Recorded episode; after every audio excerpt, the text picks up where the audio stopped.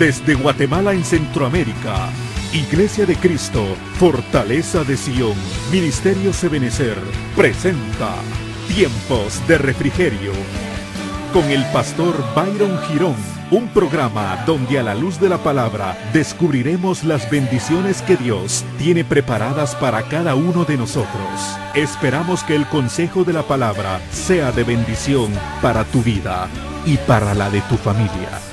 Bienvenidos. De alguna manera, las experiencias negativas han creado una parte que se conoce bíblicamente como el valle de sombra. Ese valle de sombra está compuesto por impulsos que no logramos controlar, amado hermano. Eso, eso es algo así como lo que Pablo describe en la Biblia acerca de la ley en los miembros. ¿Cuántos hemos escuchado acerca de la ley en los miembros? Pablo decía, hay una ley que tengo en los miembros que no me permite, parafraseando, que no me permite ser quien yo quiero ser, porque lo que no quiero hacer eso hago y lo que quiero hacer no puedo hacerlo. No sé si usted ha leído esa porción. Entonces todos, todos, absolutamente todos, tenemos valles de sombra en nuestra alma. Por eso la Biblia dice, aunque ande en valle de sombra, y ese valle de sombra, hermanos, son experiencias negativas que han formado la parte negativa que cada uno de nosotros tenemos dentro. Yo le voy a explicar ahorita con la Biblia. Entonces, son disfunciones de personalidad. Está tremendo, ¿ah? Mira pues, el valle de sombra o lado oscuro del ser humano se refiere a todos los impulsos negativos, a todas las obligaciones, a todas las motivaciones a todas las disfunciones internas que nos conducen a minar nuestro éxito y nuestras realizaciones. Entonces quiere decir que aquel que se opone, amado hermano, de alguna manera a que tú te realices y que seas exitoso, es un yo negativo que existe dentro, que es el que se conoce como el valle de la sombra. Ahora, el valle de sombra en el alma es nuestro lado oscuro que se convierte lentamente en un agente de vida. Es un agente de las experiencias que se revelan momentos de frustración y de cólera. Cuando uno está en una etapa difícil en su vida, que esté atravesando algún problema, ¿alguno está atravesando un problema en esta mañana, alguna situación adversa en su vida? Levánteme su mano. Esos son los momentos donde puede venir la manifestación de los valles de sombra y de muerte. Ahorita le voy a explicar esto. Por ejemplo, mire, la inseguridad es un valle de sombra. Una persona puede tener inseguridad, puede tener temores, puede ser violento, puede ser una persona que se declara que siempre le gusta estar sola, puede existir muerte, los vicios, todo eso que usted mire en verde, los abusos, la pobreza, esos son valles de sombra. En contradicción, por ejemplo, dentro de nosotros mismos también existe un hombre que es fiel, que es hábil, que es inteligente. Aleluya, gloria a Dios, diga usted hermano. que es sujeto. Aunque la que mandan a sujetarse es la mujer, ¿verdad? Pero el hombre es sujeto es responsable, es amable, servidor, pero de alguna manera internamente, mire, ¿cuántos declaramos acá que somos hombres inteligentes o mujeres inteligentes? Gloria a Dios, pero le quiero hacer una pregunta. ¿Cuántos de nosotros somos inseguros? Quiero ver si hay alguien aquí que, se, que, que considera, ¿verdad? Quiere decir que hay una parte, hay un valle oscuro en tu vida que en alguna etapa fue gestada en tu vida y que creó un yo inseguro.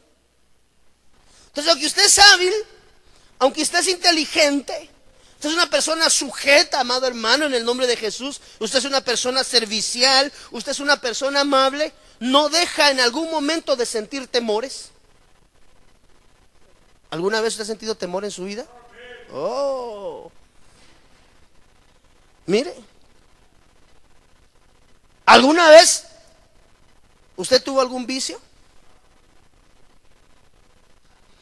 Entonces, los valles de sombra son aquellas circunstancias en el alma que procuran provocar en ti y en mí, evidentemente voy primas, ¿verdad?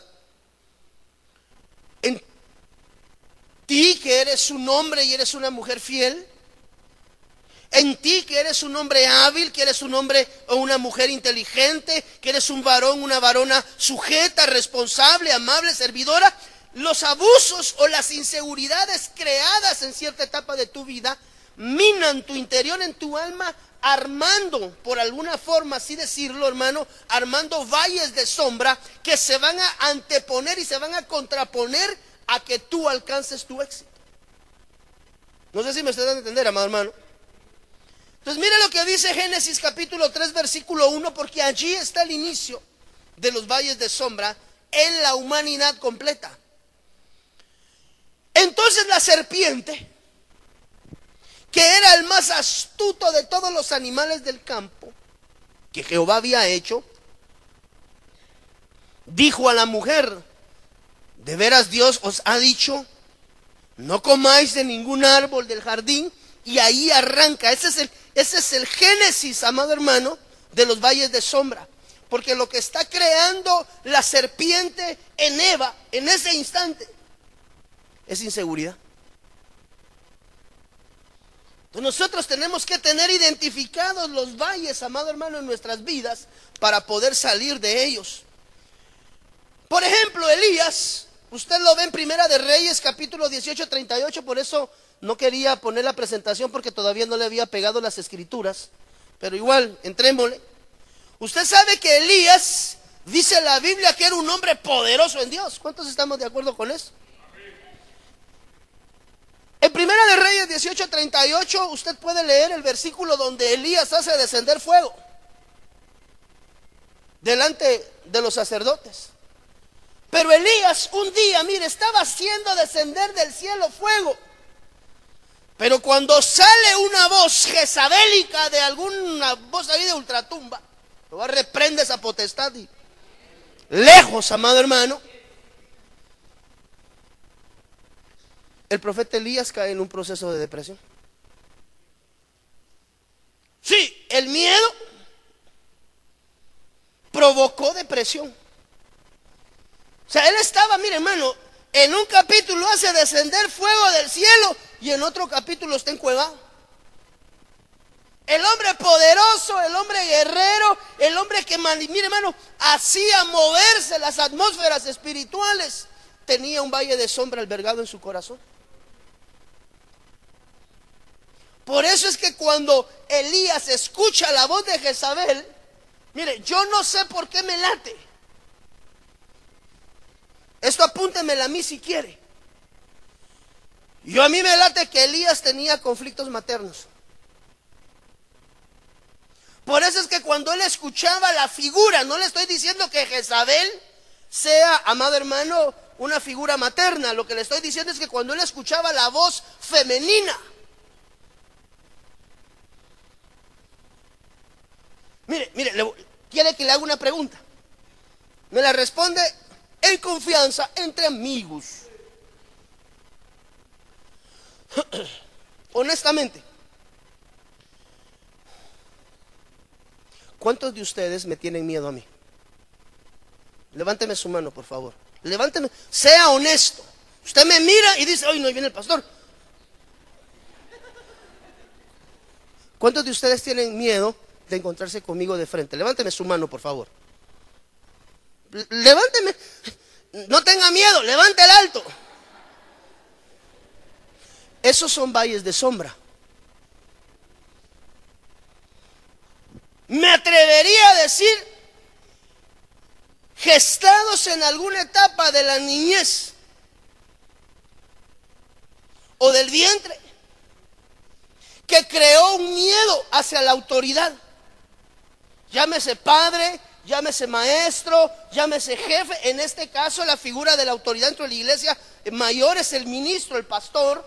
Entonces, cuando se encuentra con la autoridad pastoral, ese valle de sombra le absorbe en su interior, en el alma, y empieza el corazón a palpitar. Ahí viene el pastor. Me va a regañar. Si me mira de plano que me... ¿Te, mandaron a llamar a la oficina pastoral? Sí. Ay, seguramente. Ay, me va a regañar. Y le empiezan a sudar las manos. Y empieza a sudar. A saber qué me va a decir el pastor. Y peor si me va a regañar. Y peor si le dijeron. A saber que le... Y empieza a generar el valle de sombra en su alma. Empieza a generar situaciones en su interior que lo que provocan es que le tenga miedo a la autoridad. Porque en alguna etapa, me atrevería a decir, por ejemplo, porque se miran casos y cosas de la vida real gruesas, hermano. Madrecitas lindas en estado de gestación con los maridos borrachos y que cuando llegan bien surupes las tiran al sol y las empiezan a patear en la panza, hermano. Te dije que lo que quería era un varón, pero ya viste, eso es una desventurada. Una hija me estás dando. Y la hija en el entorno, adentro, empieza a ser transformada. Y empieza a generar desde el vientre sus valles de sombra. Entonces el niño cuando es cuando cuando cuando ha sido maltratado en el vientre y nace, por ejemplo, y oye la voz del papá, el niño llora. Eh, ¿Pero qué le pasa? No sé, él ya reformado. Encontró los caminos de verdad y vida.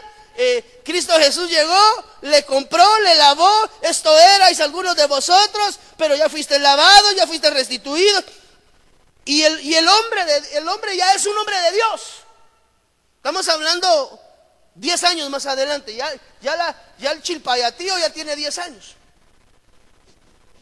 Pero cuando escucha la voz del papá, empieza a sudar frío el niño y se queda inmóvil.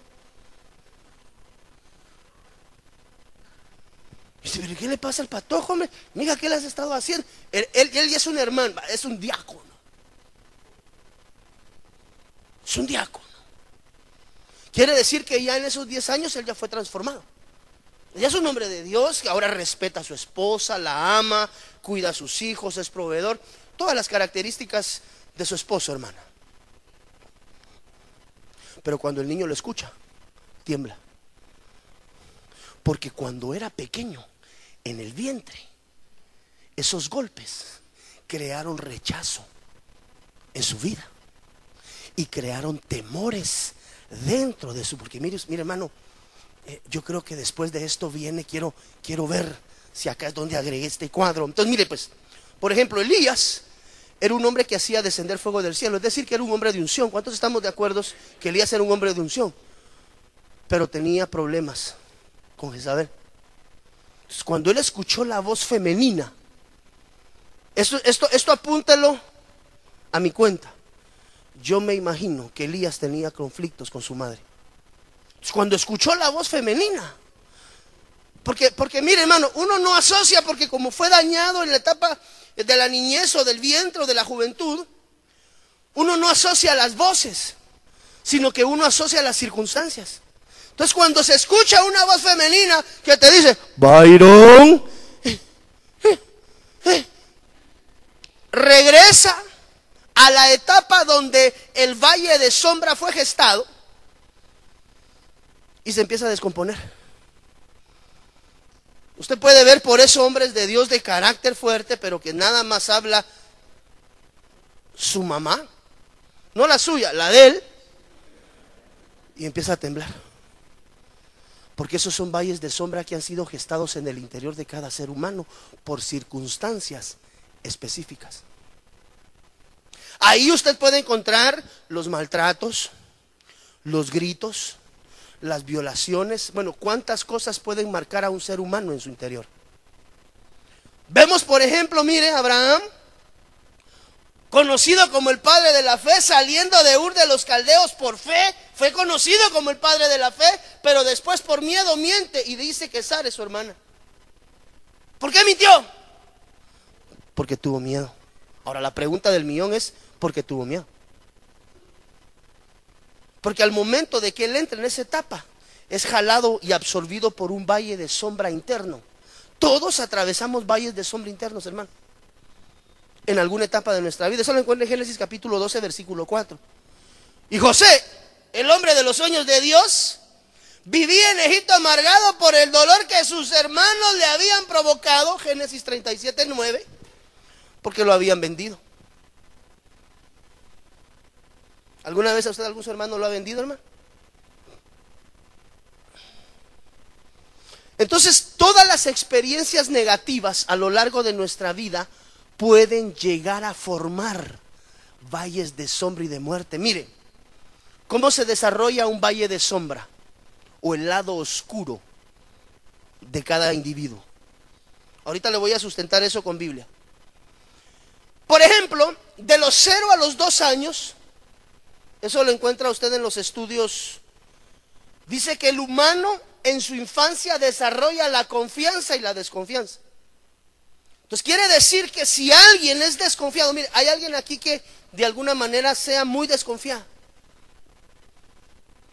Eso quiero contarle que le fue infundado en la etapa de los cero a los dos años. Es que es reinseguro. Entiendo que todos tenemos que ser precavidos. Y mire, hermano, tómese este vasito de fre tómese este vasito de té. ¿Y por qué está café? esa agua está sucia. No, pastor, es agua filtrada. Pero ¿y por qué tiene ese Es que le echamos miel. Mm. ¿Pero es miel de abeja o es miel de la... ¿Quién hizo este vaso? El hermano Adler. Pero yo no he visto a Adler hoy por aquí. Bien, aquí es. ¿Dónde estás, Adler?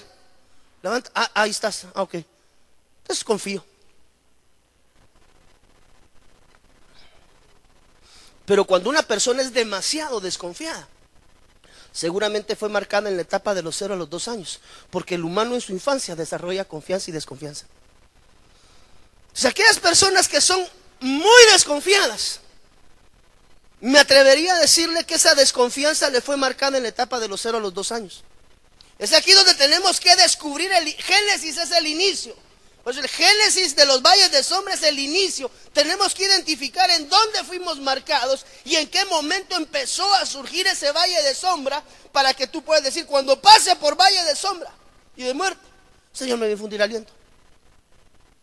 Yo antes pensaba que el valle de sombra eran etapas de guerra espiritual, pero me di cuenta que el valle de sombra son etapas inconclusas en el alma del ser humano que provocan de alguna manera una batalla en contra para que se alcance el éxito y se realicen los sueños en la vida de todo hijo de Dios. Mire, la autonomía y la duda. Mire, hermano, una pregunta. Cuando usted va a tomar una decisión, en su vida. ¿Usted toma decisiones fácilmente o tiende a dudar mucho de las circunstancias? ¿Quiénes tendemos a dudar mucho de las circunstancias? Eso se, eso se, se da, se daña, se perjudica en la edad que va desde los dos a los cuatro años, porque la autonomía y la duda son ministradas en esa etapa de dos a cuatro años. Entonces aquellas personas que de alguna manera, mire, son dependientes o codependientes. Es que yo no puedo estar si no ando con una amiga, si no cargo a mi amiga, si no ando con mi mamá, si no ando con mi hermana. Eh, mamá, acompáñame al baño. No, es que, acompáñame al baño, mamá. ahí va. Sí, tal día de uno o dos años estoy de acuerdo, pero acompáñame al baño. La patoja de 15 años. Ay, Dios, hermano. Entonces uno dice, mm, ¿y esta por qué es así? Eh, no es muy autónoma. Es semiautónoma. Ah, como que era empresa, ¿va?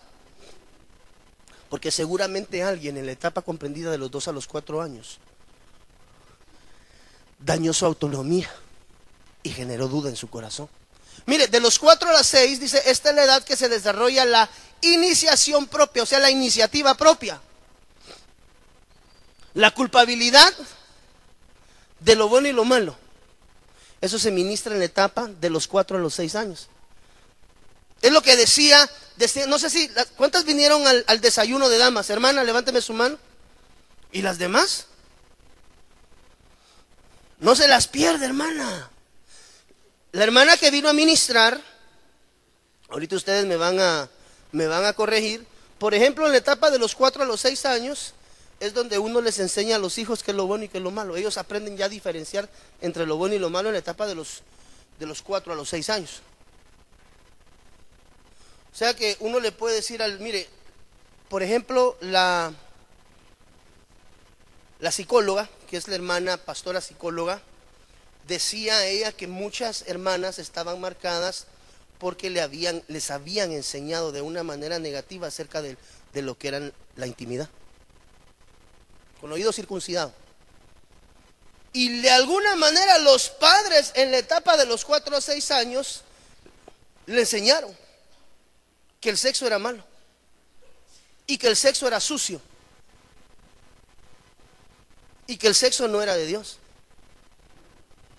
Y yo estoy de acuerdo que es todo eso fuera del matrimonio. Pero dentro del matrimonio, el simple sello matrimonial puede convertir en todo lo que regularmente se ve mal a bien, simple y sencillamente, porque está en el orden de Dios. Si uno le puede decir a una señorita, a un jovencito, mire, las relaciones sexuales son malas, definitivamente si están fuera de matrimonio. Pero si están con la bendición de Dios y dentro del matrimonio, son una bendición. El acto es el mismo. ¿Qué lo determina y qué lo cambia? El orden y la bendición de Dios. Esas personas intimando, perdóneme, se lo tengo que decir porque los jóvenes tienen que entender fuera del matrimonio están tan mal. Pero dentro del matrimonio, eso se constituye en una bendición. Ahora, ¿en qué momento le enseñaron a ese niño? Uy, chish, chish, chish, no mire. ¿En qué etapa de su niñez le fue trastocado lo que era bueno lo que era malo? No, es que si yo miro eso, eh, mi mamá dice que eso está mal y, me va a caer la maldición del payaso cholco. Entonces una persona puede ser marcada con la culpabilidad, hermano, y puede ser trastocado en su forma de visualizar lo bueno y lo malo en la etapa de los cuatro o seis años. Mire, donde se gesta el carácter de inseguridad es de los 6 a los 12. Entonces una persona es marcada con inseguridad en esa etapa de su vida. ¿Se da cuenta dónde pueden iniciarse los valles de sombra? ¿Cuántos de los que estamos aquí de alguna manera identificamos la inseguridad como parte de nuestra vida? Levánteme su mano. En alguna etapa, en la edad de los 6 a los 12 años, algo te marcó y por eso eres inseguro. Ese, ese es tu valle de sombra. Yo no sé si a usted le pasa que a veces cuando, mire, cosas inverosímiles, tal vez usted va a entender lo que le voy a decir. Cuando trabajé mucho tiempo en la entidad privada, pues yo empecé trabajando de programador de computadoras, después de programar computadoras, eh, administrar un centro de información, ya tenía más gente conmigo, después mercadeo, después sugerencia, después gerencia, después gerencia regional y bendito Dios, para arriba. Yo le decía a las personas que a mí me pagaban y me pagaban bien chilero, hermano, por tomar decisiones. El trabajo gerencial, el 90% es decisiones. Usted no mira un gerente, hermano, con piocha. Eso sí, primero se sentó, hizo cálculos, analizó, evaluó con 20 hoyos de allá para acá, 15 para allá, 7 para acá y en el porque su trabajo es más darle coco que físico. Entonces, yo le decía a la gente, miren, a mí me pagan por tomar decisiones. Una decisión mía puede valer millones o puede, ya sea en utilidades o en pérdidas. Pero a mí me pagaban por tomar decisiones, empresarialmente hablando. Pero resultaba que cuando me tocaba tomar decisiones personales, me trababa.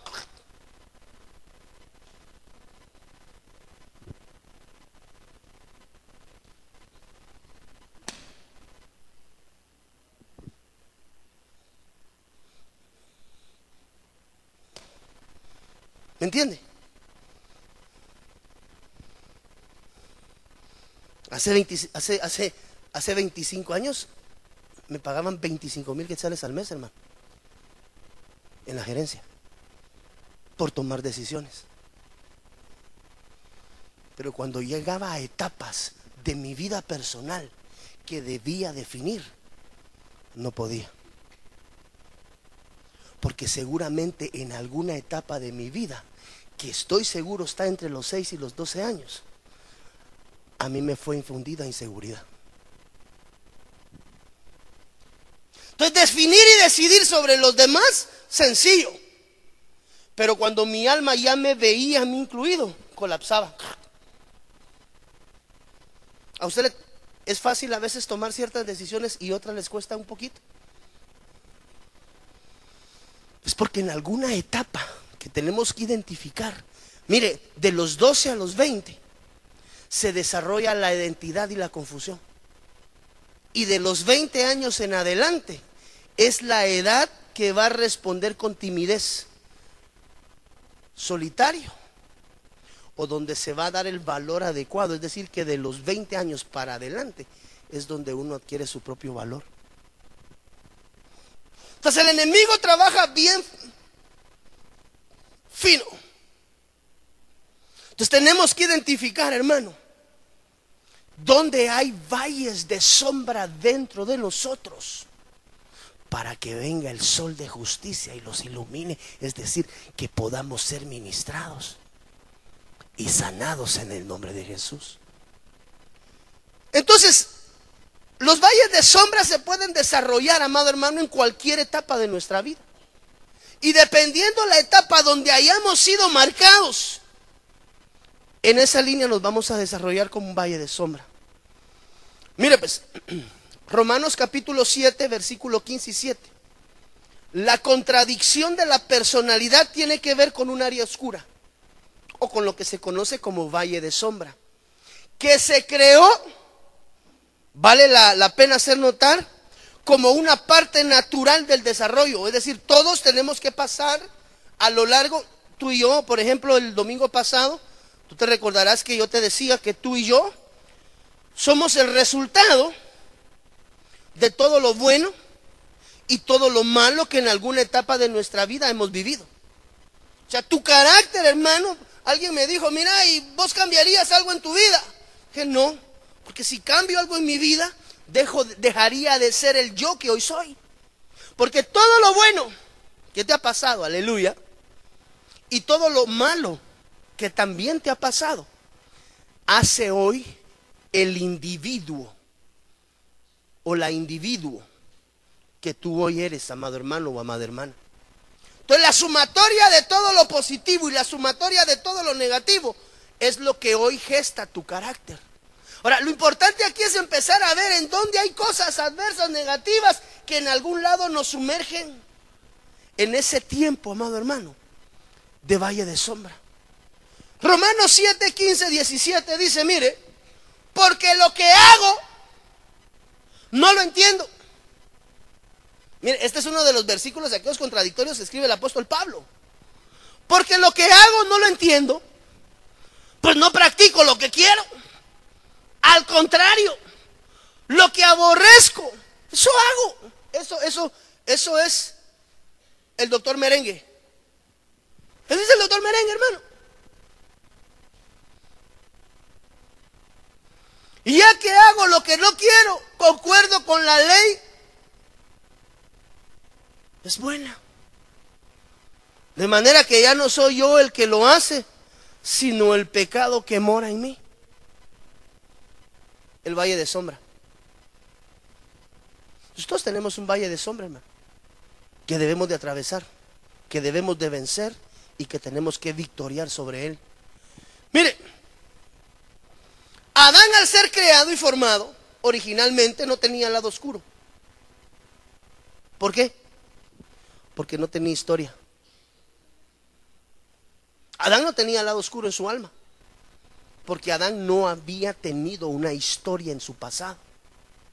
Dios lo creó sin pasado y sin historia, sin taras, mire hermano, sin experiencias traumáticas. Es decir, que Adán mm, un día de repente no estaba y de repente aquí está Adán de 25 años. pero no tuvo niñez.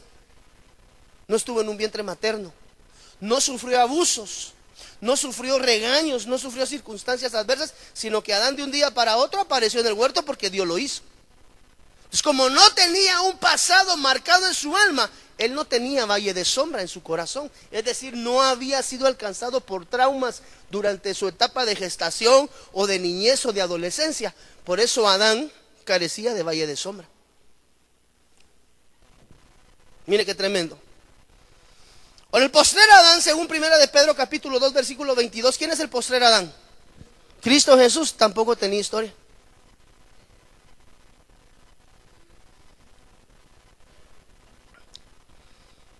Por eso es que usted encuentra lo que los estudiosos conocen como la etapa perdida de Jesús, porque no hay datos sobre su etapa de socialización. Entonces Jesús tampoco tenía valle de sombra. Mire, primera de Pedro 2.22 dice acerca de Jesús que él no cometió pecado ni fue hallado engaño en su boca. Cuando le maldecían, él no respondía con maldición. Cuando padecía, no amenazaba, sino que se encomendaba al, al que juzga con justicia. A eso es al que siempre hay que encomendarse, al que juzga con justicia. Pues, la contradicción de la personalidad es aquel versículo que nosotros siempre hemos leído. Jeremías capítulo 17, versículo 5. Así dice el Señor, maldito el hombre que en el hombre confía. Entonces yo siempre me decía, mire hermano, ¿por qué ese versículo dice maldito el hombre que confía en el hombre? ¿Acaso es una maldición que yo confíe en mi Padre? Pero la Biblia dice que es maldito el hombre que confía en el hombre. Pastor, ¿y será malo que confíe en mi madrecita linda? ¿Usted qué le diría? Si no dice la Biblia que maldito el hombre que confía en el hombre. Eso querría decir, amado hermano, que nadie de nosotros podría confiar entre nosotros porque hay una maldición descrita. Ahora, cuando nosotros acercamos la lupa, vemos que la Biblia dice, maldito el Geber que en el Adán confía. Entonces, el maldito el hombre que confía en el hombre, ahí está hablando de dos etapas diferentes del varón. Ahí lo que está diciendo es maldito el Geber. ¿Qué es el Geber? Alguien que me ayude, ¿qué es un varón Geber? Manos de doctrina. ¿Qué es un varón Geber? ¿Perdón? El hombre Geber proviene del varón Gibor y el varón Gibor es un hombre espiritual guerrero. Entonces realmente lo que la Biblia está diciendo es maldito el hombre espiritual que confía en el hombre natural. No es hombre hombre como ser humano, sino que lo que realmente dice ahí es, así dice el Señor, maldito el Geber que en él Adán confía. Entonces lo que realmente la palabra de Dios nos está diciendo en Jeremías capítulo 17 versículo 5 es que hay una maldición sobre aquel hombre que es espiritual, que aprende a confiar en el hombre natural, no en el hombre espiritual. Entonces no hay maldición para aquel Geber que confía en el Geber. No sé si me estoy dando a entender, amado hermano. Está muy calladito hoy, hombre, aunque sea aleluyita, diga. ¿Por qué? Porque el Geber tipifica la parte buena y fuerte, es decir, la parte guerrera. Búscalo en la concordancia Strong. Bueno, es más, se lo traje, fíjese. Me tomé la delicatessen. Mire, Jeremías, maldito el hombre que confía en el hombre. Cuando nosotros vamos al original y vemos esta, esta palabra men, es la 1397, mire. Thus say the Lord, cursed be the man, cursed be the man, maldito, 1397, that trusted in the men, pero este men, mire, man, man, Man es hombre, ¿va? ¿Verdad, man? Así le dicen a una vez, ¿verdad, man? Pero si se da cuenta, aquí es el 1397, mire. Y aquí es el 120. Entonces este hombre no es igual a este hombre. ¿Sí me están dando a entender? Maldito el hombre, 1397, H1397, ahorita vamos a ver, que confía en el hombre. Aquí nomás diríamos, esta es la misma palabra, pero en el original es diferente. Por eso le digo que la Biblia ahí lo que está diciendo es maldito el hombre espiritual que confía en el hombre natural. ¿Por qué? Porque el hombre Geber 1396, mire, apunte bien. 1397, 120, 1396, 1397 proviene del 1396, acá está arriba, mire, Geber. Pero dice que Geber es un hombre valeroso o guerrero. Y el hombre guerrero es el hombre espiritual. Ya más o menos se va dando cuenta cómo vamos a ir saliendo de los valles de sombra, hermano. Pregunto, a estas alturas del juego, ¿ya identificó usted algún valle de sombra en su vida? Levánteme su mano si usted identificó algún valle de sombra. Llámese inseguridad, temor, vergüenza, miedo, carácter.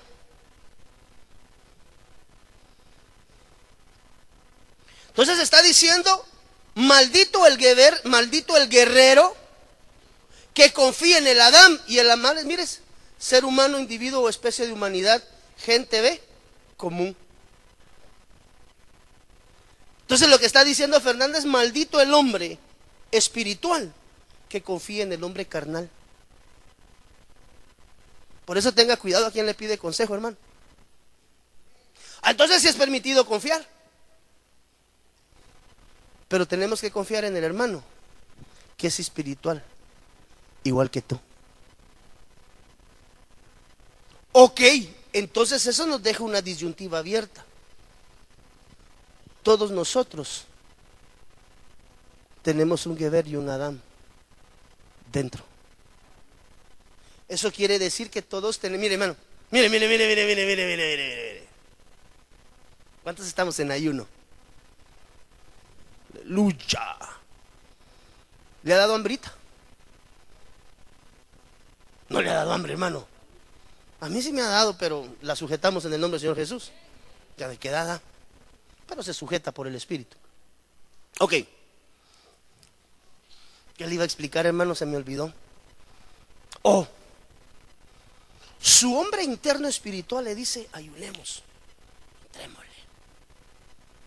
Y su hombre natural, a la que rico sería ahorita un poito campero. Se lo dice al mediodía, hermano. Ese es el, el yo. Todos tenemos un yo natural y un yo espiritual. El yo natural está administrado y gobernado. Podría estar gobernado por el alma o por la carne. Entonces, podemos nosotros dejar sentados que todos nosotros tenemos un gibor. Bueno, es más, la etapa de crecimiento del hombre, del varón de Dios, pasa por lo menos como por cinco etapas diferentes. Ish, Enosh, Geber, Gulgolet, Adam, Enosh. Entonces acá está diciendo, maldito el guerrero, entendemos que es espiritual, el hombre espiritual no debe de confiar en aquel hombre que es natural. Y a la vez nos dice que todo esto es algo interno. Dentro de ti hay un hombre espiritual. ¿Cuántos decimos amén? Pero también hay un hombre natural. El hombre natural, hermano, es el que va en la calle usted y de repente pasa una patoja y parece Chucky. ¿De le pasa la cabeza por este lado? Es el que pide lo natural, lo del mundo. Tremendo, ¿ah? Entonces mire, Adán, mire Adán, digo, mire, mire Moisés. Éxodo capítulo 12, versículo 35. Usted sabe que Adán tenía, perdón, que Moisés tenía valle de sombra. Traigo por lo menos cuatro hermanos del Evangelio del Antiguo Testamento que quiero que le acerquemos la lupa, si no es únicamente en este servicio, continuamos en el segundo, quiero que le acerquemos la lupa a algunos ministros del Antiguo Testamento que nos pueden dejar un, enriquecimiento con respecto a sus valles de sombra. Éxodo capítulo 12, versículo 35. E hicieron los hijos de Israel conforme al mandamiento de Moisés, pidiendo de los egipcios alhajas de plata y de oro y vestidos. Y Jehová dio gracia al pueblo delante de los egipcios y les dieron cuanto pedían.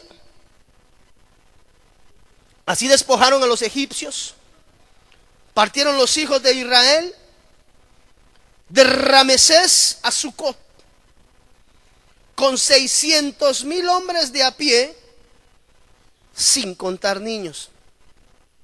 Entonces, mire hermano, Moisés históricamente dice la Biblia que fue formado con los mejores sistemas de educación que se conocían en Egipto. Dice la Biblia que él fue creado con la sabiduría egipcia y en aquel entonces la sabiduría egipcia era... O sea que Moisés había sido enseñado con lo mejor de su época, amado hermano. Egipto tenía la más sofisticada forma que se conoce en la antigüedad como forma de gobierno. O sea que Moisés fue creado con las mejores escuelas de gobierno administrativamente hablando. Ahí lo mandó el Señor a perfeccionarse, mira hermano. Ahora, a pesar de eso, el libro de Números capítulo 20, versículo 3, aquí lo tengo, nos revela que Moisés fue un hombre sujeto a explosión de ira en público. O sea que Moisés era arrancado, hermano. Ese era su valle de sombra, el valle de sombra. ahorita lo vamos a ver, miren. Números 20, 3. Y habló el pueblo contra Moisés diciendo, ojalá hubiéramos muerto cuando perecieron nuestros hermanos delante de Jehová. Versículo 4. ¿Por qué hiciste venir la congregación de Jehová a este desierto? ¿Para que muramos aquí nosotros y nuestras bestias? ¿Y por qué nos has hecho subir de Egipto para traernos a este mal lugar? No es lugar de cementera, de higuera, de viña, ni de granada, ni aún de agua para beber. el pueblo estaba. Y se fueron Moisés y Aarón de delante de la congregación a la puerta del tabernáculo de reunión y se postraron sobre sus rostros y la gloria de Jehová apareció sobre ellos. Dice la Biblia que Moisés había pedido agua para el pueblo, había pedido agua. Y Moisés había agarrado su báculo y había golpeado la roca y había manado agua de la peña. Y cuando se le volvió a juntar, amado hermano, el pueblo a Moisés a volverle a pedir agua, el Señor le dijo, háblale a la peña, pero como Moisés andaba rascado, agarró el báculo y le volvió a pegar a la roca. Y eso le costó quedar fuera de la tierra de la promesa. ¿Por qué? Por arrancado y por iracundo. Entonces, aunque Moisés, mire hermano, le estoy hablando del hombre que sacó cuántos millones del pueblo de Dios de Egipto, hermano. Era un hombre que había sido elegido, que había sido enseñado, que había sido escogido, hermano, que había sido ungido de parte de Dios, que Dios le dijo, mira, si quieres te cambio a todo ese pueblo. Y todavía él se muestra con misericordia hacia el pueblo. No, Señor, no vayan a decir que nos trajiste hasta aquí y nos mataste. Y despertó la misericordia de Dios una vez más sobre ese pueblo. O sea que Moisés daba la talla, hermano, pero llevaba un valle de sombra adentro que le había provocado la manifestación de un carácter iracundo. Como usted siempre bien lindo, metido en la presencia de Dios, hermano, no sé si le ha pasado. Y, Aleluya. Y cuando llega a la casa, llega Holco. ¿Alguno de nosotros nos ha pasado? ¿Por qué? ¿Cómo es posible que estés metido en la presencia de Dios y eh, aleluya, aleluya, aleluya? Y cuando venís a la casa nos venís a gritar a todos. ¿Pasa en alguna casa? No, aquí no, aleluya, gloria a Dios, aquí ninguna. ¿Por qué? Porque aquí está el hombre Geber y cuando llega se manifiesta el Adán. ¿Por qué? Por las presiones, por los problemas, por las circunstancias adversas. Entonces, a Moisés, hermano, le costó la entrada a la tierra de la promesa su carácter. ¿Por qué? porque el carácter le había sido dañado, amado hermano. El propósito máximo de Dios para Moisés es que fuera el libertador para llevar al pueblo a poseer la tierra de la promesa. Pero su alma no se lo permitió. Mire, hermano, ¿qué más? ¿Qué, perdónenme la expresión, qué mordido. ¿Cuántos años pasó Moisés en el desierto? 120. Mismo, qué mordido después de 120 años. Que lo deje fuera de la piñata. Pero ¿de quién fue la culpa? ¿De quién fue esa culpa? De las áreas oscuras que habían sido creadas en su alma. Mire pues, y habló Jehová a Moisés aquel mismo día, Deuteronomio 32, 48, diciendo, sube este monte de Abarim, al monte Nebo, situado en la tierra de Moab, que está frente a Jericó, y mira la tierra de Canaán que yo doy por heredad a los hijos de Israel. Y muere en el monte al cual subes, y sé unido a tu pueblo así como murió Aarón tu hermano en el monte Or y fue unido a su pueblo. ¿Por qué? esto explica claramente porque en algunos momentos somos hombres espirituales y en otros momentos somos hombres carnales o almáticos. Por cuanto, porque cuando se manifiesta el valle de sombra a causa de que fuiste dañado o fuimos dañados en alguna etapa, de los 0 a los 20 años para adelante, se manifiesta el hombre interno, el Adán, en vez de manifestarse el Geber.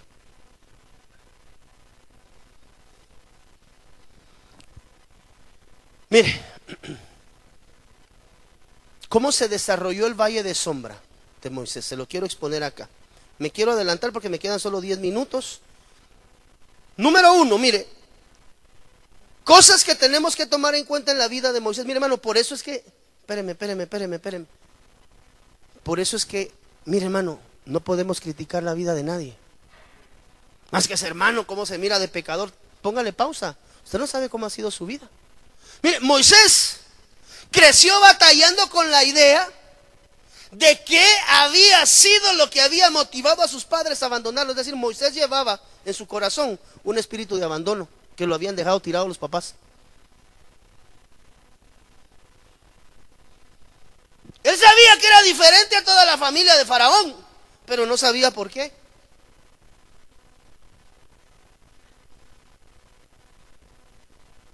Quiero hacerle una pregunta con mucho respeto y con mucho amor. ¿Alguno de nosotros fue dejado abandonado en alguna etapa de su vida? así dejado por ahí, con, un familiar, con un tío, con un abuelo, con quien sea.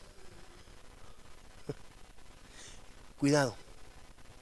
Eso pudo haber creado un valle de sombra en tu corazón que tienes que identificar en esta mañana y pedirle a Dios que lo ilumine. Mire, mire hermano, yo, yo me imagino que ha de ser horrible estar uno en medio de un montón de canches, hermano, y uno siendo puro, puro frijolito. Es como que en el plato de frijoles blancos de repente aparezca uno negro. ¿Alguna vez le ha pasado eso a usted en, el, plato de frijol blanco? ¡Ay, aquí hay uno negrito! ¿Alguna vez le tocó algún plato a usted así de comida de frijolito blanco con costilla y guacamolito o con aguacatillo? Y ya va el hambre, va. ¡Ay! Aquí salió uno colorado. No con el moño colorado. Y uno dice, ¿Por qué no me parezco a mis hermanos? Y peor que mi, mi mamá le ponía a mi papá aquella canción, oye, Sorullo, el negrito es el único tuyo. ¿Me entiende? Entonces él tenía que bregar con el pensamiento por qué a él lo habían abandonado de niño. Por eso, mire hermano, caras vemos, corazones no sabemos. No podemos criticar, no podemos hablar de nadie, porque ninguno de nosotros conoce la vida en fondo de aquellos hermanos que están atravesando algún valle de sombra.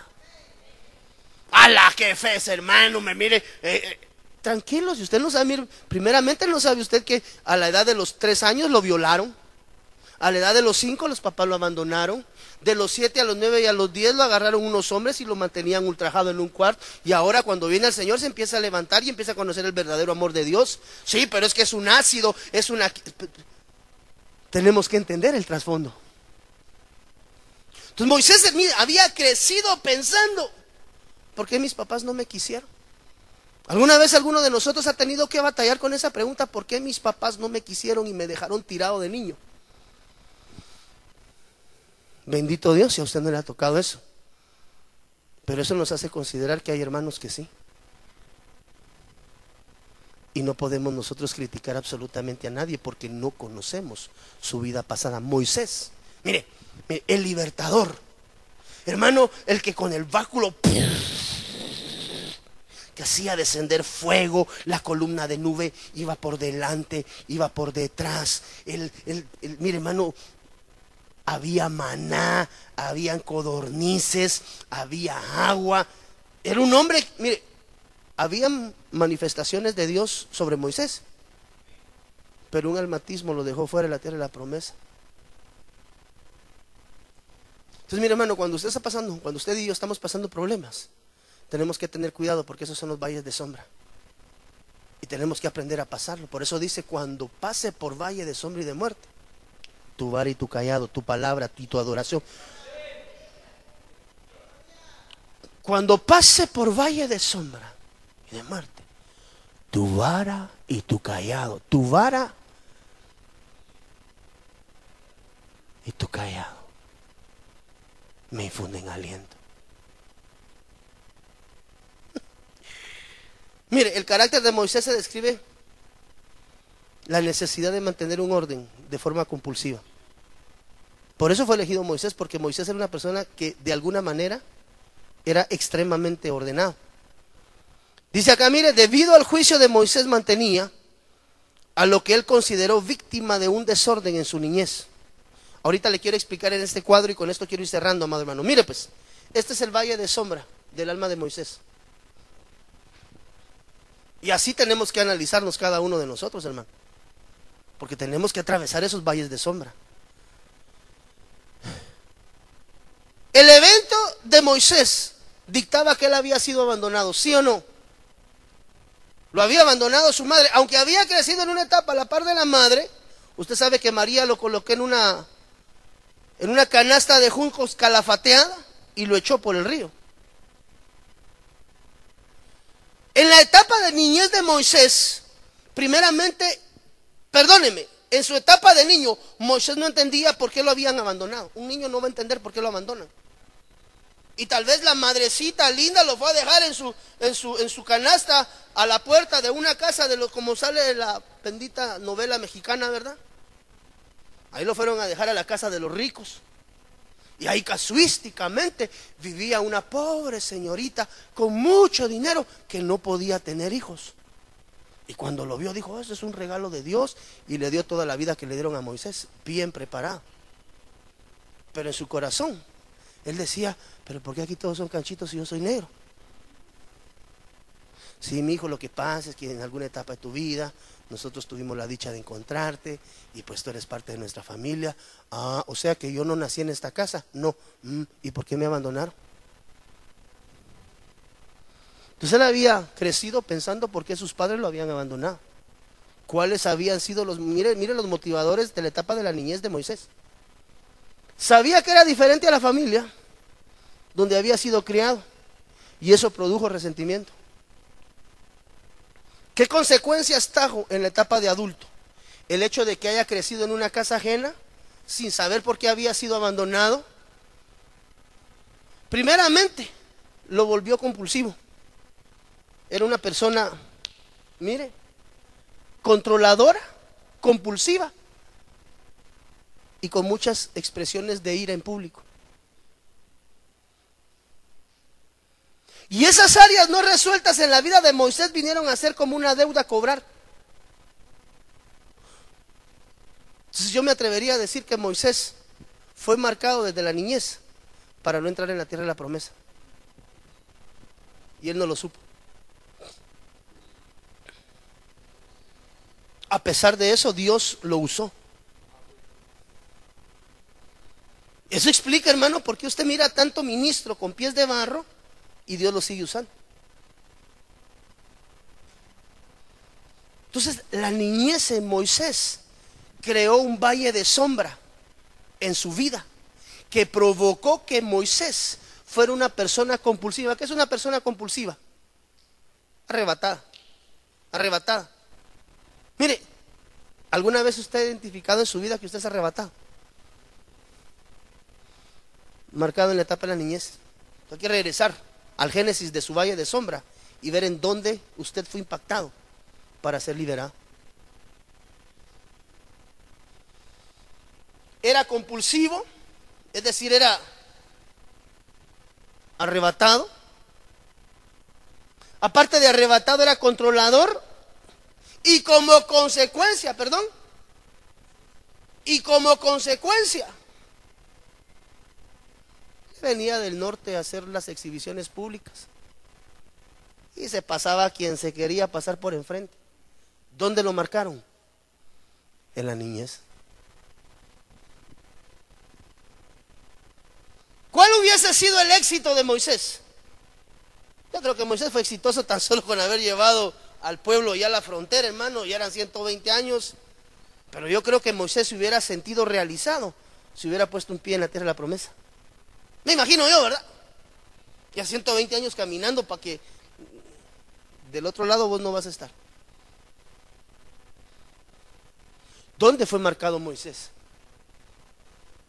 ¿Acaso no dice la Biblia, hermano, que con la, en el tiempo donde Moisés nació, no mandaron a volarse a todos los chiquillos? Hubo una mortandad de niños. Imagínense, hermano. Mire, ¿quiénes tienen aquí niños pequeñitos? ¿Qué edad? ¿Ocho meses? Años, no, mesecitos. Imagínense que le dijeran, mire hermana, se tiene que ir para su casa hoy de aquí de la iglesia. Pero en aquella esquina y en aquella esquina todos los que pasan les están quitando los niños para matarlos. La tensión, la presión. ¿Y qué va a hacer? No, me van a agarrar a mi niño. Eh, y el niño sintiendo. Entonces la confusión en el corazón de Moisés llegó desde su etapa, hermano, cuando lo colocaron en el cesto y lo, mire, desde chiquillo lo tiraron. Desde que empezó, vienen matando a todos los niños. Yo me imagino que esa pobre nana, hermano, ¿y qué voy a hacer yo con mi chiquito? ¿Y dónde lo voy a meter? ¿Y qué voy a hacer? Las madrecitas lindas que de todo se preocupan, ¿verdad? Y el niño recibiendo la administración en su corazón. Inseguridad. Él solo percibía los, los, por así llamarlo, las vibras. Algo está pasando. Como estaba chiquito no sabía, pero sí sentía. Entonces todo eso hizo que Moisés fuera compulsivo, controlador y que fuera iracundo. Y como consecuencia de que era una persona compulsiva, controladora, iracunda, porque había sido marcado en la etapa de la niñez, el valle de sombra en Moisés lo hizo que no entrara. ¿Eh? a Canaán con vida.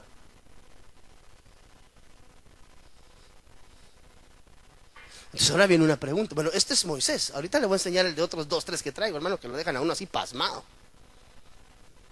Pero la pregunta del millón es, ¿será que no hay sueños inconclusos o etapas de tu vida inconclusas?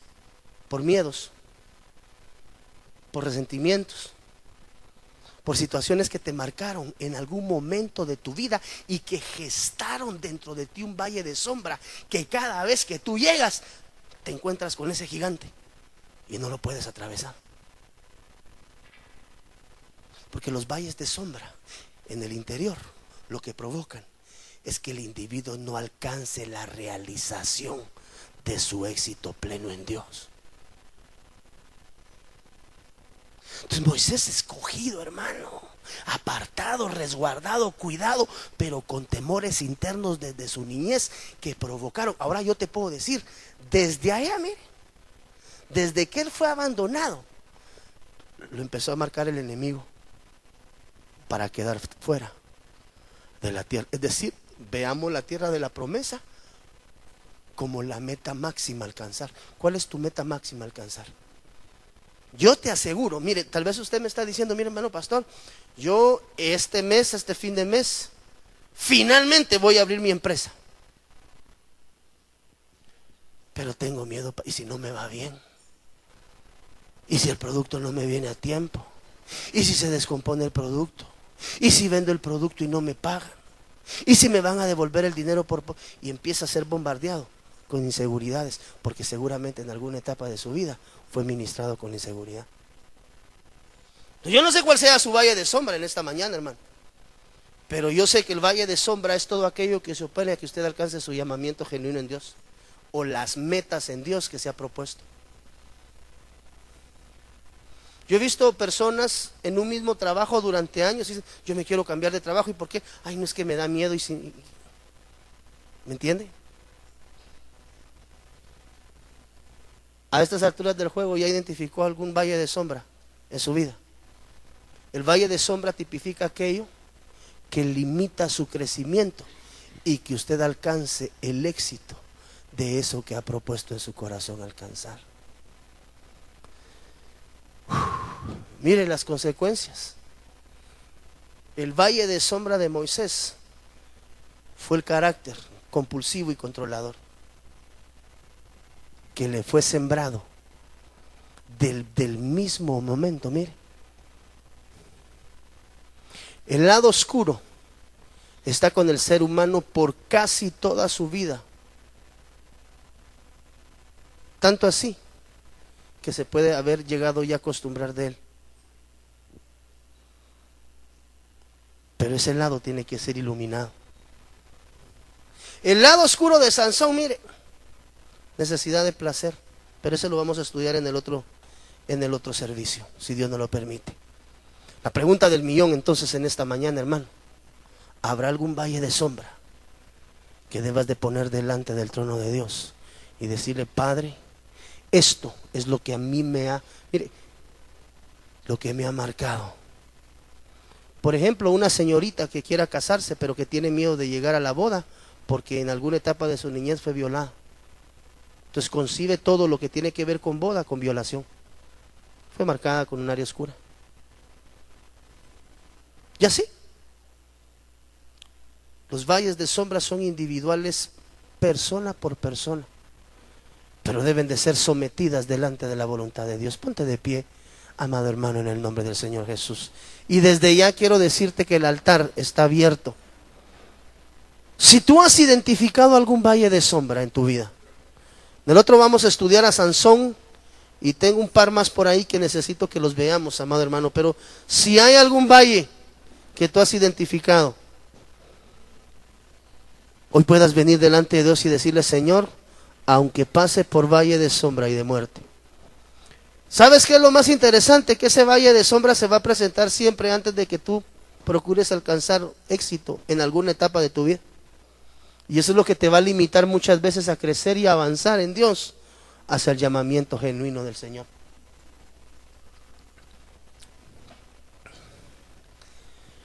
Si hay alguna, algún valle de sombra en tu vida, es tiempo de ponerlo delante del Dios de poderoso y decirle, mire, ahí entran las inseguridades, los temores, las desconfianzas, tanta cosa que a veces, hermano, uno termina peleando con su interior porque no sabe qué es lo que está sucediendo. Pero hoy vamos a clamarle al Padre de la Gloria, a decirle, Señor, auxílianos en el nombre del Señor Jesús. Pon ahí delante del Señor la condición de tu corazón en esta mañana. No sé cuál sea tu valle de sombra. Sería interesante que te pudieras quedar a escuchar los otros porque vas a identificar algunas otras cosas en tu vida. En el nombre del Señor Jesús. Padre, en el nombre del Señor Jesús, hoy venimos delante de ti. Poniendo, Señor, delante de tu presencia toda área oscura de nuestra alma, Señor, de nuestro corazón. Todo valle de sombra, Padre, que puede existir dentro de mi corazón, hoy lo pongo delante de ti, mi Dios. No sé con qué fuiste bombardeado, hermano, ni en qué etapa de tu vida. Pero lo que sí te sé decir es que Dios te puede traer libertad en esta mañana. Para que tú y yo podamos decir, aunque pase por valle de sombra y de muerte, tu vara y tu callado me infundirán aliento, Señor. Padre, hoy me abandono, Señor, y pongo delante de ti este valle de sombra para que tú como mi sol de justicia ilumines mi interior, Señor. Hoy pongo delante de ti este valle, Señor, con el que he caminado tal vez durante mucho tiempo y hasta ahora sé, Señor, qué es lo que ha estado pasando. Sí, pues con razón. Cada vez que estoy ante una situación parecida a esta, siempre me quedo truncado. Es porque entras en tu valle de sombra y debes de iluminarlo con la palabra del Señor toda inseguridad, todo miedo,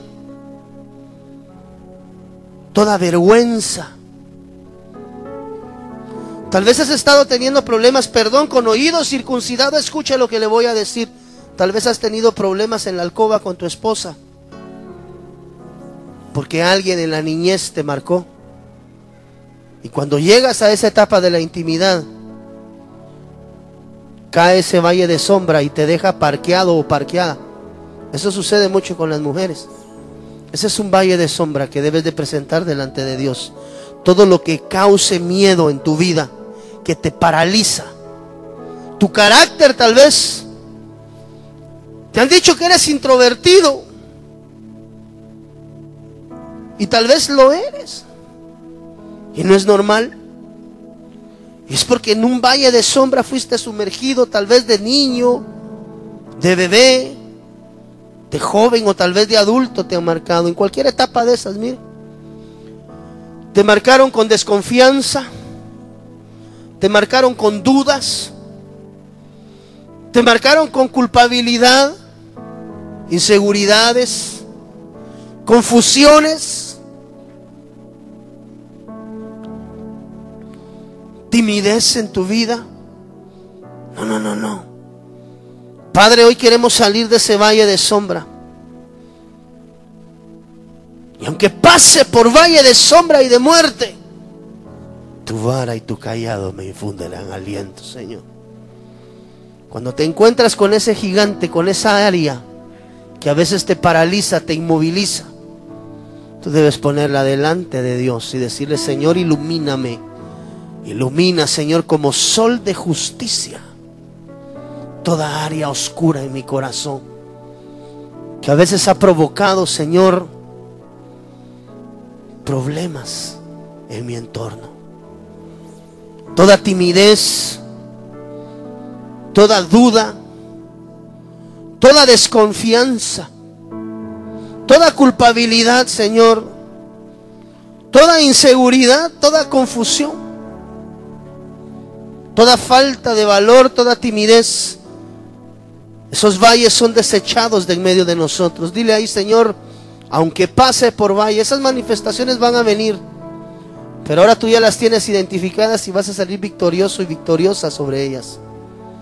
Y podrás decir, aunque pase por valle de sombra y de muerte, tu vara y tu callado me infunden aliento, Señor. Padre, en el nombre del Señor Jesús, hoy ponemos cada una de estas áreas delante de ti, Señor, para que tomes tú el control de cada una de ellas. Si tú sales de ese valle de sombra, hermano, hermana, y logras tomar la autoridad y el control sobre ella, nuevas dispensaciones y nuevas sorpresas de bendición vas a encontrar por delante. Porque cuando has aprendido a caminar con la, con la ayuda de Dios en ese valle de sombra, el aliento viene sobre tu vida, aleluya, en el nombre de Jesús. Y te vas a dar cuenta que más allá de ese valle de sombra, había un sol de justicia que siempre estuvo iluminando tu vida. Que tal vez en esa etapa ibas caminando y no veías resultados, pero el Señor estaba contigo. Recibe la luz de la palabra ahí donde estás en el nombre de Jesús. Hoy declaro que todo valle desaparece de tu corazón, pero debes de esforzarte. Esfuérzate y sé muy valiente. Padre, hoy ponemos todo valle de sombra en tus manos, Señor. Hoy ponemos todo valle de sombra y de muerte, Señor, en tus manos. Ayúdanos a atravesarlo, Señor. Tu vara, tu palabra y tu callado, Señor, tu gulgolet, nos traen aliento. Así lo declaramos hoy en el nombre de Jesús. Y declaramos todo valle de sombra iluminado sobre nuestras vidas, Señor. En el nombre de Jesús. Amén. Y desde Guatemala en Centroamérica, Iglesia de Cristo, Fortaleza de Sion, Ministerio Sebenecer, presentó Tiempos de Refrigerio. Esperamos que el consejo de la palabra haya sido de bendición para tu vida y la de tu familia. Para ponerte en contacto con nuestro ministerio, escríbenos o llámanos. Donde tú estás, fluye salvación. Quiero más de ti. Hasta la próxima.